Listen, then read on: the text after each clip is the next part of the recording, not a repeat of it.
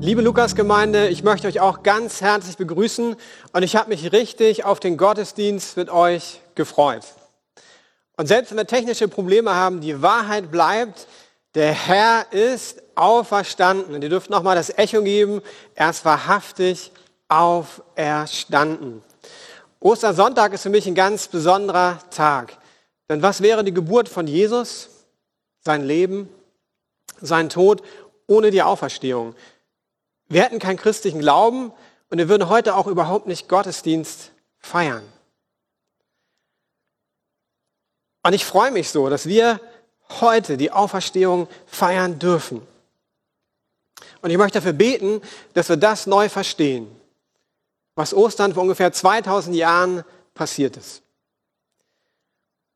Gott, ich danke dir, dass wir heute gemeinsam zurückschauen dürfen dass du den Tod besiegt hast, dass es ewiges Leben gibt, eine Hoffnung, die über den Tod hinausgeht.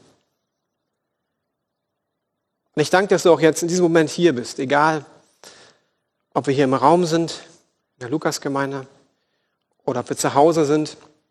Die Wahrheit ist, du bist durch deinen Heiligen Geist da. Und ich möchte beten, dass du einfach zu uns sprichst und uns begegnest. Amen. Stell dir vor, du bekommst einen Brief. Das kommt heutzutage ja nicht mehr so oft vor. In diesem Fall ist der Absender aber ein Rechtsanwalt. Und ich weiß nicht, wie es dir geht, wenn du einen Brief von einem Rechtsanwalt bekommst. Äh, bei mir wird erstmal das Herz pochen, weil du weißt ja nicht, was passiert ist. Also du machst ihn auf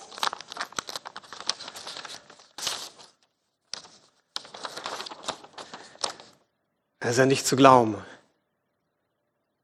Hier steht, dass ein entfernter Verwandter, der eine Erbschaft von 3,75 Millionen Euro hinterlassen hat. Und die Kanzlei bittet dich, Kontakt mit ihnen aufzunehmen, um Näheres zu klären. Ich weiß nicht, wie es dir gehen würde, wenn du so einen Brief bekommen würdest. Ich glaube, ich würde als erstes äh, meine Adresse überprüfen. Also, Schröder gibt es ja wie Sand am Meer, von daher checke ich mal die Lage. Klaus mit C, perfekt geschrieben, genau richtig, das ist schon mal gut. Schröder mit Ö, auch passend. Schauen wir mal die Straße, ja, passt, 79, auch richtig. Berlin. Alles korrekt. Ich glaube, ich wäre immer noch skeptisch. Also ein Verwandter, den ich nicht kenne, der mir 3,75 Millionen Euro unterlässt, das hört sich erstmal nach einer Ente an. Oder vielleicht verstehen sie Spaß und am Ende wirst du veräppelt. Aber andererseits, 3,75 Millionen Euro, das sind 3,75 Millionen Argumente. Was könnte ich mit 3,75 Millionen Euro machen? Ich könnte mir ein Stadthaus kaufen mit Garten oder eine richtig coole Wohnung. Ich könnte meine Traumreise in die USA verwirklichen und der Lukasgemeinde für den Sommer eine Klimalage spenden. Das wäre doch eine richtig gute Investition. Aber ich würde dem nachgehen, weil zu viel auf dem Spiel steht. Als nächstes würde ich, glaube ich, googeln. Ist ja relativ einfach. Ich kann den Rechtsanwalt mal googeln, um zu schauen, gibt es den überhaupt? Also, ich gucke mir mal an hier, Kanzlei in Hamburg. Siehe da, es gibt sie. Es gibt sie wirklich. Ich glaube, mein Herz würde weiter pochen und ich würde definitiv zumindest ein E-Mail schicken. Kontakt aufnehmen, auch wenn ich skeptisch bin und unsicher, ob das wirklich Realität ist. Und ich finde das Beispiel total passend für Ostersonntag. Warum? Weil viele, wenn sie von der Auferstehung Christi hören, erstmal skeptisch sind. Kann das wirklich sein, dass Jesus Christus auferstanden ist? Aber wenn es um 3,75 Millionen Euro geht, würden wir auf jeden Fall dem nachgehen. Und ich würde sagen, es steht viel mehr auf dem Spiel. Es geht um Leben nach dem Tod. Ewiges Leben. Ein Leben ohne Trauer, ohne Schmerz, voller Freude und Hoffnung. Und ich war erstaunt, als ich gegoogelt habe, wie viele dem nachgehen. Es gibt Wissenschaftler, die forschen über das Leben nach dem Tod, ewiges Leben. Und dann bin ich auf einen legendären Google-Cheffuturisten habe ich gefunden, Ray Kurzweil heißt er der sagt, ab 2029, also neun Jahren, wäre es möglich, ewiges Leben zu erreichen. Ich zitiere ihn mal. Ich schätze, dass ab dem Jahr 2029 durch medizinische und technologische Fortschritte die durchschnittliche Lebenserwartung jedes Jahr, also jedes Jahr, um ein Jahr verlängert wird. Ewiges Leben. Also egal wie skeptisch du bist, ich glaube, es lohnt sich der Frage nachzugehen, ob Jesus Christus entweder der größte Lügner der Weltgeschichte ist oder ob er wirklich von den Toten auferstanden ist. Oder ob das Angebot, das er uns gibt, dass wir durch ihn ewiges Leben haben, gilt. Und ich möchte heute mit euch in einen Bericht von Johannes eintauchen. Johannes erzählt uns von der Auferstehung Christi. Und wenn wir die Bibel lesen, gibt es verschiedene Möglichkeiten, wie wir sie lesen können. Ich möchte euch ermutigen, dass, hier, dass wir heute eintauchen in den Text. Das heißt, versucht ihr eine Person zu nehmen. Nimm die Perspektive ein, damit wir verstehen, wie es den Jüngern und den Frauen, die an Jesu Grab kamen, ergangen ist. Ich gebe euch einen Hintergrund, damit ihr kurz wisst, worum es ging in den Monaten und Jahren zuvor. Jesus war unterwegs mit zwölf Freunden, die auch Jünger genannt hat. Dann gab es noch drumherum Personen, die mit ihm unterwegs waren, Frauen, auch andere Männer.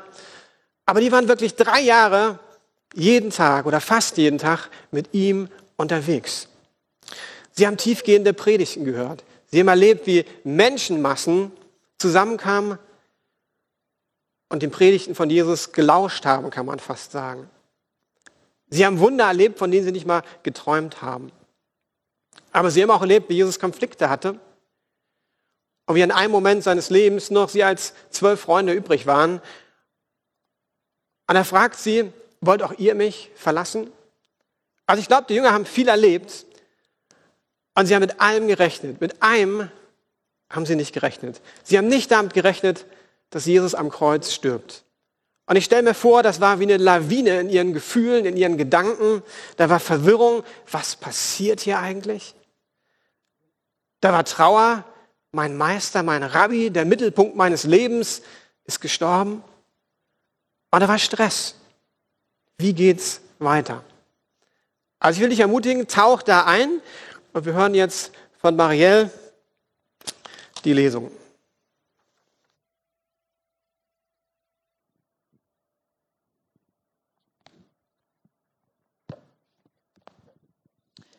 Ich lese aus Johannes 20. Früh am ersten Tag der Woche, als es noch dunkel war, kam Maria Magdalena zum Grab und fand den Stein vom Eingang weggerollt. Sie lief zu Simon Petrus und dem anderen Jünger, den Jesus lieb hatte, und sagte, Sie haben den Herrn aus dem Grab weggenommen, und ich weiß nicht, wo Sie ihn hingebracht haben. Petrus und der andere Jünger liefen zum Grab, um nachzusehen. Der andere Jünger lief schneller als Petrus und kam als erster an. Er beugte sich vor, um hineinzuschauen und sah die Leichentücher daliegen, aber er ging nicht hinein. Dann kam Simon Petrus und der ging in die Grabhöhle hinein. Auch er sah die Leinentücher dort liegen. Das Tuch, das den Kopf von Jesus bedeckt hatte, lag zusammengefaltet auf der Seite. Da ging auch der andere Jünger hinein und er sah und glaubte. Denn bis dahin hatten sie die Aussage der Schrift nicht verstanden, dass Jesus von den Toten auferstehen würde. Dann ging sie nach Hause zurück. Jesus erscheint Maria Magdalena. Maria stand weinend draußen vor dem Grab und während sie weinte, beugte sie sich vor und schaute hinein. Da sah sie zwei weiß gekleidete Engel sitzen, einen am Kopf und einen am Fußende der Stelle, an der der Leichnam von Jesus gelegen hatte. Warum weinst du? fragten die Engel sie. Weil sie meinen Herrn weggenommen haben, erwiderte sie. Und ich weiß nicht, wo sie ihn hingebracht haben. Sie blickte über ihre Schulter zurück und sah jemanden hinter sich stehen. Es war Jesus, aber sie erkannte ihn nicht. Warum weinst du? fragte Jesus sie. Wen suchst du? Sie dachte, er sei der Gärtner. Herr, sagte sie, wenn du ihn weggenommen hast, sag mir, wo du ihn hingebracht hast, dann gehe ich ihn holen. Maria, sagte Jesus. Sie drehte sich um zu ihm und rief aus, Meister. Berühre mich nicht, sagte Jesus, denn ich bin noch nicht zum Vater aufgefahren. Aber geht zu meinen Brüdern und sage ihnen, dass ich zu meinem Vater und zu eurem Vater, zu meinem Gott und zu eurem Gott auffahre. Maria Magdalena fand die Jünger und erzählte ihnen, ich habe den Herrn gesehen. Dann berichtete sie, was er ihr aufgetragen hatte. Amen.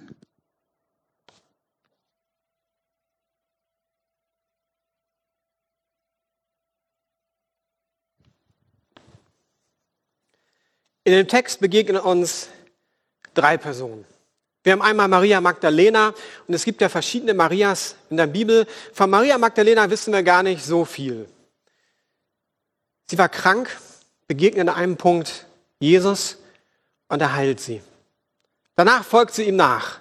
Sie finanziert mit den Dienst von Jesus, aber anschließend hören wir nichts mehr, bis sie auftaucht in der Kreuzigungsszene. Sie war auf jeden Fall eine Person, die Jesus lieb gehabt hat. Dann haben wir Petrus. Petrus war der heimliche Anführer der zwölf Jünger. Dominant, initiativ. Und Johannes war der beste Freund von Jesus. Wie beginnt die Geschichte? Der Sabbat ist zu Ende am Samstagabend. Maria Magdalena macht sich am Morgen auf, wahrscheinlich nicht alleine mit anderen Frauen, aber Johannes berichtet nur von ihr. Er fokussiert sich einfach auf ihre Perspektive. Und sie macht sich auf und sie geht zum Grab. Als sie beim Grab ankommt, da sieht sie der Stein, der Stein ist weggerollt. Und das war ja nicht irgendein Stein, sondern es war ein richtig großer Stein. Sie schaut ins Grab und sie merkt, das Grab ist leer. Das kann nicht sein. Sie weiß sofort, jetzt gibt's nur eins. Sie muss zu Petrus und Johannes laufen. Das müssen sie erfahren. Und wir lesen, wie sie berichtet, sie haben den Herrn aus dem Grab weggenommen und ich weiß nicht, wo sie ihn hingebracht haben. Das war die Frage, die Maria beschäftigt hat. Wo ist der Leichnam? Sie wollte den Leichnam salben, ihn haltbar machen für die nächsten Wochen und Monate. Petrus und Johannes, die sind sofort bewegt. Sie wissen, äh, jetzt müssen sie was unternehmen und sie laufen los. Und ich stelle mir das so vor, dass die nicht lange nachdenken. Sie geben Vollgas. Petrus ist etwas älter, das heißt, der hängt ein bisschen hinterher. Johannes wartet vielleicht, aber der ist jünger. Und er sagt, ich muss das sehen. Das heißt, er gibt Tempo. Er zieht vorbei an Petrus. Ich stelle mir vor, er merkt das überhaupt gar nicht. Er kommt ans Grab.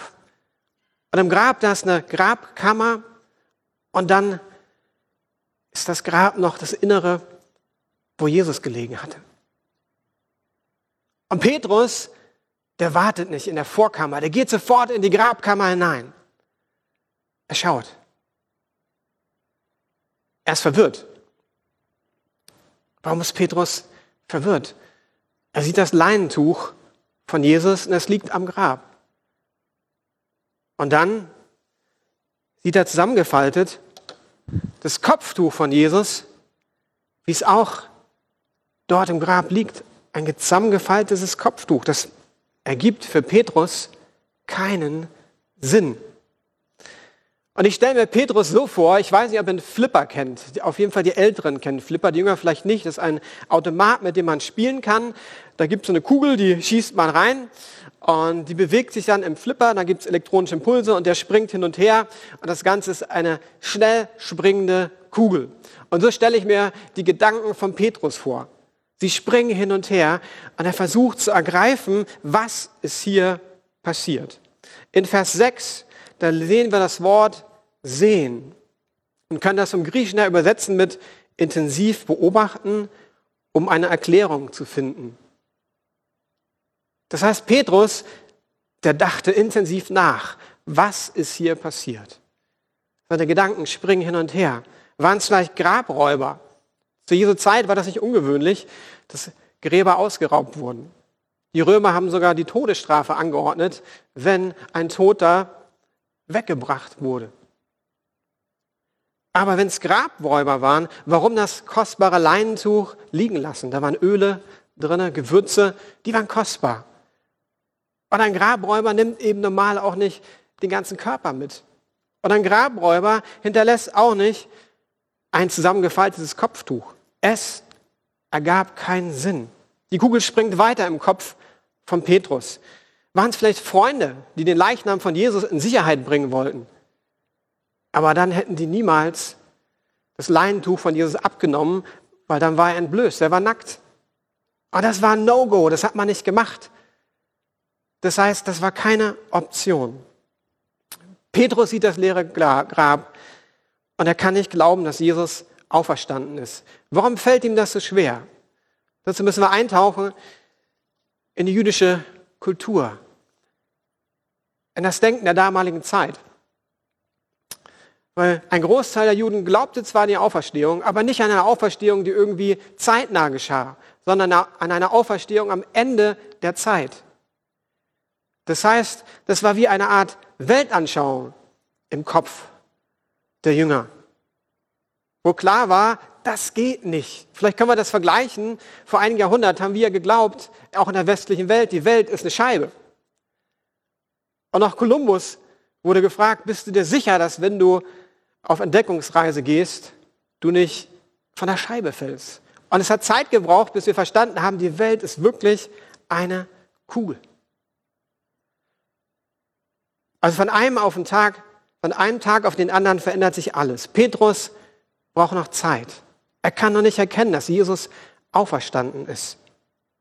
Und das ist ein Grund für mich, warum die These, dass die Jünger den Leichnam verschwinden ließen, unglaubwürdig ist. Die haben gar nicht geglaubt, dass Jesus auferstanden ist. Warum soll ich jemanden verschwinden lassen, wenn ich gar nicht glaube, dass er aufersteht? Das ist sinnlos. Petrus brauchte noch Zeit. Und vielleicht geht es dir auch so, dass du von Jesus gehört hast, ihm irgendwie schon begegnet bist, aber merkst, ich, ich kann das noch nicht wirklich glauben, du brauchst noch Zeit. Dann will ich dich ermutigen, nimm dir die Zeit. Lies nach über Jesus in den Evangelien. Die Bibel sagt, suchet, so werdet ihr mich finden. Und ich will dich ermutigen, such ihn. Petrus ist Jesus begegnet. Ich glaube, du wirst ihm auch begegnen. Schauen wir auf Johannes. In Vers 8 und 9 steht, da ging auch der andere Jünger hinein, der zuerst bei dem Grab angekommen war, und er sah und glaubte. Er sah und glaubte. Denn bis dahin hatten sie die Aussage der Schrift nicht verstanden, dass Jesus von den Toten auferstehen würde. Ich finde das faszinierend. Hier steht, Johannes sah und glaubte. Das lesen wir bei Petrus nicht. Und ich weiß nicht, ob ihr den neuen Sherlock Holmes kennt aus der BBC-Serie. Das Besondere an dem ist, der ist eine Art äh, Superhirn und wenn er einen Tatort sieht, dann gehen ganz viele Fakten durch seinen Kopf und er kann die unheimlich schnell verarbeiten. Und so stelle ich mir Johannes vor. Was macht er? Er scannt die ganzen Schriftstellen durch. Hier steht, denn bis dahin hatten sie die Aussage der Schrift nicht verstanden, dass Jesus von den Toten auferstehen würde. Johannes war ein Mann der Schrift. Er kannte das Alte Testament. Und ich glaube, er scannte so schnell er konnte durch, was lesen wir im Alten Testament über den verheißenen Messias. Gibt es irgendwie Stellen, die von der Auferstehung sprechen? Und ich kann es nicht beweisen, aber ich glaube, dass folgende Stellen hängen geblieben sind in seinem Scan. Jesaja 53, Vers 10. Doch es war der Wille des Herrn, ihn leiden zu lassen und zu vernichten. Wenn sein Leben jedoch als Opfer für die Sünde dargebracht wird, wird er viele Nachfolger haben. Er wird lange leben und die Absichten des Herrn werden durch seine Hand gedeihen. Also hier sehen wir das Leiden von Karfreitag, aber gleichzeitig steht da, er wird lange leben. Wie kann jemand, der stirbt, lange leben? Psalm 16, Vers 10 ist noch deutlicher, denn du wirst dein Heiligen Jesus Christus, nicht im Grab verwesen lassen und wirst nicht dulden, dass dein Gottesfürchtiger im Grab verwest. Ich glaube, dass Johannes in diesem Moment erkennt, Jesus Christus ist von den Toten auferstanden. Wir haben wieder das Wort sehen, aber im Griechischen, Griechischen wird ein anderes Wort benutzt. Und wir können das auch übersetzen mit klar erkennen. Frei übersetzt würde ich sagen, Jesus erkannte und glaubte, dass Jesus auferstanden ist. Er sieht das leere Grab und in ihm passiert was. Da ist eine Resonanz in seinem Herzen. Und ich kenne das aus meinem Leben und du vielleicht auch, wenn du Dinge siehst, Dinge hörst, dass es eine Resonanz gibt. Ich habe das vor einigen Jahren erlebt. Ich habe eine Predigt gehört, so wie du heute. War jetzt keine Osterpredigt, aber es ging auch um das Leben nach dem Tod. Und diese Frage, was passiert? Und geht es weiter? Und wenn es weitergeht, bin ich dann dabei. Und als Teenie bin ich nachts manchmal aufgewacht hatte einen Albtraum mit der Frage, was kommt nach dem Tod und wie geht es weiter? Und bei dieser Predigt sprach der Pastor über das Leben nach dem Tod. Und die Frage war, wollen wir unser Leben Jesus anvertrauen? Und als er sprach, merkte ich eine Resonanz in meinem Herzen. So wie bei Johannes. Und ich merkte, das spricht in mein Herz hinein. Und ich möchte mein Leben Jesus anvertrauen. Und vielleicht geht es dir auch so, dass du in den letzten Wochen gemerkt hast, da ist eine Resonanz in deinem Herzen. Und du merkst während der Predigt, das stimmt. Ich möchte mein Leben Jesus anvertrauen. Wir haben nachher ein Instrumentallied und es gibt die Möglichkeit, dass du genau das tust. Zu sagen, boah, ich glaube, es ist der richtige Zeitpunkt, mein Leben Jesus anzuvertrauen. Da kommen wir zum Abschluss. Ich habe die Überschrift gewählt, typisch Jesus. Warum das? Weil Jesus wieder mal alle überrascht. Wir sehen, wie Jesus Maria Magdalena begegnet und alle vier Evangelien, die von dieser Erzählung berichten, von diesem Geschehen berichten, sagen, dass Frauen und Maria Magdalena zuallererst Jesus begegnen. Jetzt sagst du, das ist doch super, äh, Frauen sind doch richtig gute Zeugen. Das Problem ist, in der damaligen Zeit sah das ganz anders aus. Frauen waren eher als ungebildet, einfach Personen zweiter Klasse anerkannt. Und bei den Juden war es sogar so, dass Frauen manchmal im Gericht gar nicht als Zeugen vorgelassen wurden. Und Celsos, das war einer der ersten Kritiker des christlichen Glaubens, für den machte das gar keinen Sinn. Der christliche Glaube war unglaubwürdig, weil Frauen die ersten Zeugen waren. Er schreibt, und ich zitiere ihn hier, wie kann irgendjemand von einem rationalen Menschen erwarten, dass er dem Zeugnis einer hysterischen Frau Glauben schenkt? Wie kann das irgendjemand glauben? Typisch Jesus. Er macht genau das, was andere nicht erwarten. Deshalb glaube ich auch, dass die Jünger nicht im Nachhinein den Text geschrieben haben, denn wenn sie das gemacht hätten, dann hätten sie wahrscheinlich Frauen als erste Zeugen gewählt, denn sie wussten, das wird Widerstand geben. Aber kommen wir zurück zu Maria. Ihr wisst, es gab ein Thema, das sie bewegt hat an dem Tag. Und das lesen wir wieder in Vers 11 bis 13. Maria war inzwischen wieder zurück zum Grab, weil sie den Leichnam suchte. Maria stand weinend draußen vor dem Grab und während sie weinte, beugte sie sich vor und schaute hinein. Sah sie zwei weiß gekleidete Engel sitzen, einen am Kopf und einem am Fußende der Stelle, an der der Leichnam von Jesus gelegen hatte. Warum weinst du? fragten die Engel sie. Und jetzt kommt wieder das, was Maria bewegt, weil sie meinen Herrn weggenommen haben, erwiderte sie, und ich nicht weiß, wo sie ihn hingelegt haben. Also auch Maria hat überhaupt nicht mit der Auferstehung von Jesus Christus gerechnet. Und jetzt begegnet Jesus Maria. Und das ist einer der Höhepunkte in der Geschichte für mich. Und ich möchte euch einladen, mit mir zu beobachten, wie ist diese Begegnung. Und da müssen wir ein bisschen eintauchen und irgendwie zwischen den Zeilen denken. Als erstes merke ich, Jesus begegnet Maria total liebevoll. Er geht auf sie ein. Er stellt Maria zwei Fragen. Sie blickte über ihre Schulter zurück und sah jemanden hinter sich stehen. Es war Jesus. Aber sie erkannte ihn nicht. Warum weinst du? Fragte Jesus sie, wen suchst du? Sie dachte, er sei der Gärtner. Herr, sagte sie, wenn du ihn weggenommen hast, sag mir, wo du ihn hingebracht hast. Dann gehe ich ihn holen. Warum weinst du? Wen suchst du? Ich weiß nicht, ob er diese Liebe merkt, die in diesen Fragen steht. Diese persönliche Begegnung, diese Nachfrage, wie geht's dir?